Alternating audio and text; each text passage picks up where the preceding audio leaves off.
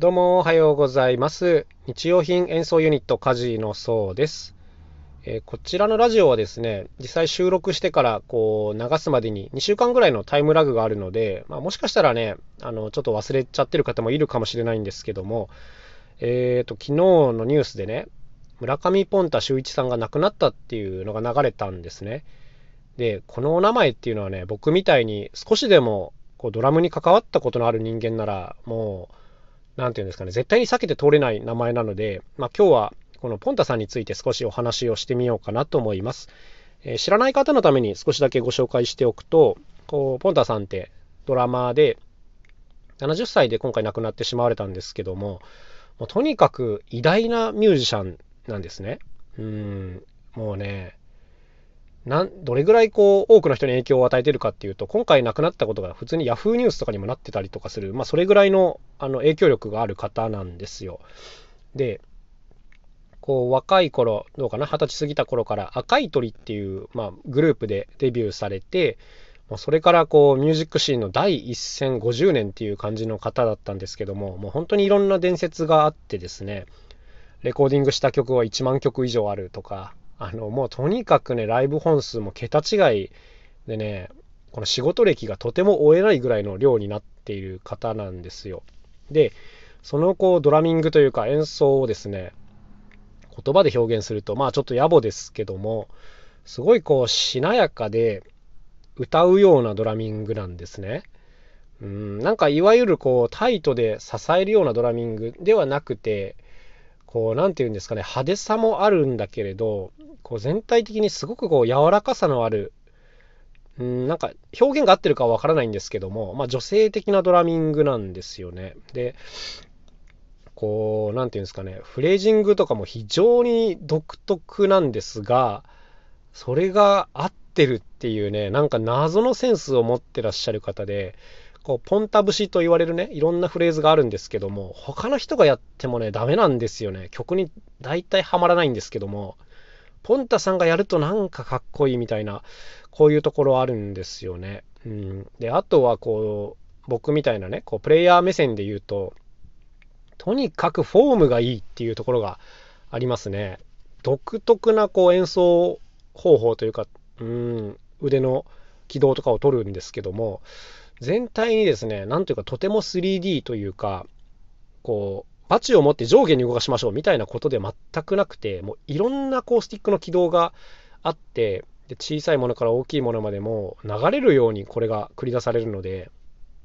なんか聞いてても気持ちいいんですけども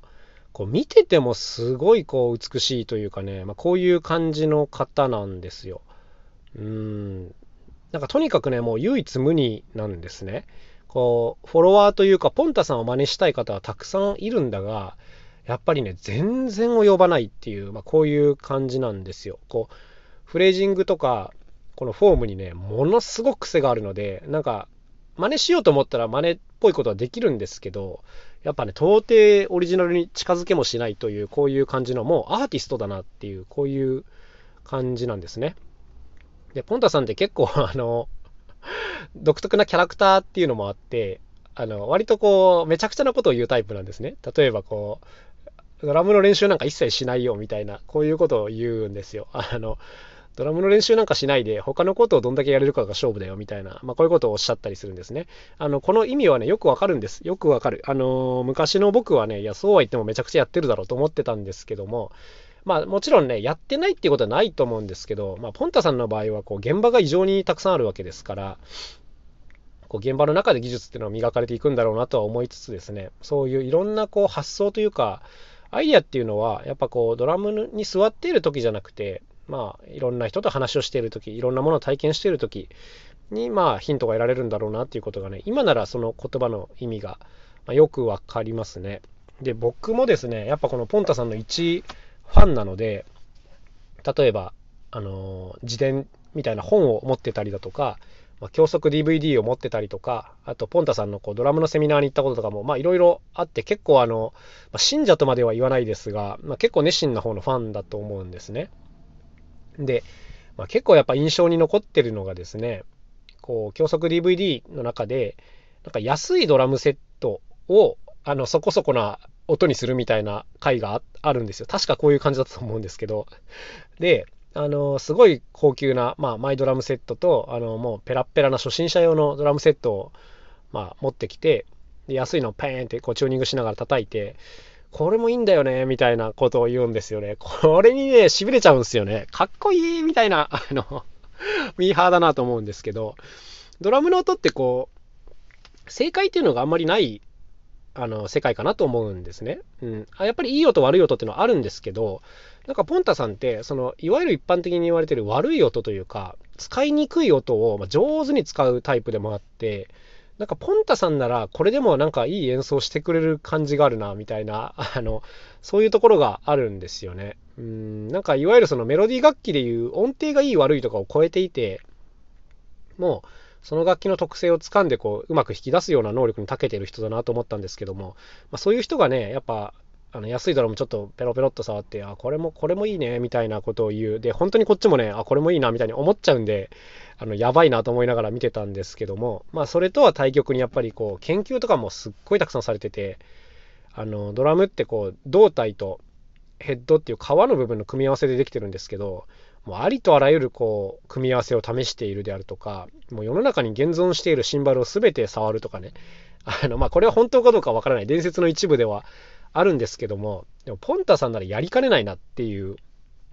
あのこういう怖さがあるというかね、うん、だからいろんなものをこう知っていてでその中からその現場現場でこうセッティング全然毎回違うんですけどもあの独特の感性でこうチョイスしてるんだろうなというこういうのもねなんかアーティスト性がありますよね。なんか、こう、その場でね、ベストなものを持ってくるっていうと、なんかアーティストというか職人かなとは思うんですけど、たまにね、とんでもない機材が結構紛れ込んだりしていて、あの、嘘だろ、これ使うの？みたいな、あの、そういうのとかもあったり、で、実際使ってる場面とかも結構あるんで、うん、なんか、やっぱりこう、人知を超えた、あの、選択肢を持ってるな、みたいな、こういう感じの、方ですよね。あの、外から見てるとね、かなり悪の強いキャラクターなので、ポンタさん好きじゃないっていう人も、まあ、ちらほらいるんですけど、まあ、あの、確かにね、あのいわいわゆる一般的ないい人では全くないなと思うんですけど、でもね、やっぱ音楽へのこう探求心とか愛とかね、あとあの演奏を見てればやっぱりね、分かりますよね、どれだけ、まあ、どれだけやってるのか、うん、っていうのが、もうね、如実にこう分かってしまうので、やっぱりこうもうリスペクトしかないなっていうこういう感じですね。はい。あのー、10年ぐらい前にあるイベントで見た時にすごく痩せてらっしゃって、まあ、その時もしかしてなんか悪い病気なんかなと思ったこともあったんですけど、まあ、それからこう持ち直してまた元気に演奏されてたんですけども、本当に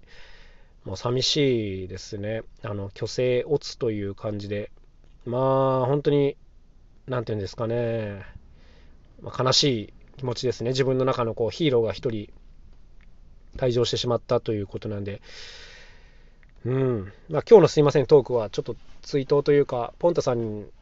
のことをね、まあ、少しでももうちょっと多くの方に知ってもらいたくて喋ってるんですけども、まあ、ぜひですね、こう、YouTube でもいいですし、あの CD とか音源でもいいんですけど、もう探すとね、本当にたくさん出てくるんですよ。もう、とても追い切れないぐらいの量が出てくるので、ぜひですね、このポンタさんの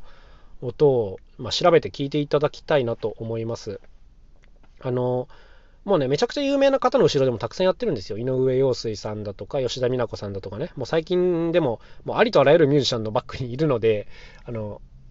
まあ、簡単に見つけることができるんですけども、やっぱりそのアーティストによってはそのポンタさんの味がそこまで出てないっていうこともあるので、やっぱり今言った方々みたいなところで一緒にやってる方が、よりポンタさんが生きてるなっていう、こういう感じはしますけどね。あと、ポンタボックス。ぜひこれも見てほしい。ポンタさんがやってるトリオ形式の、まあ、インストゥルメンタル、楽器だけの音楽なんですけども、もう本当にぶっ飛んでるので、もうかっこいいとしか言いようがない。うん。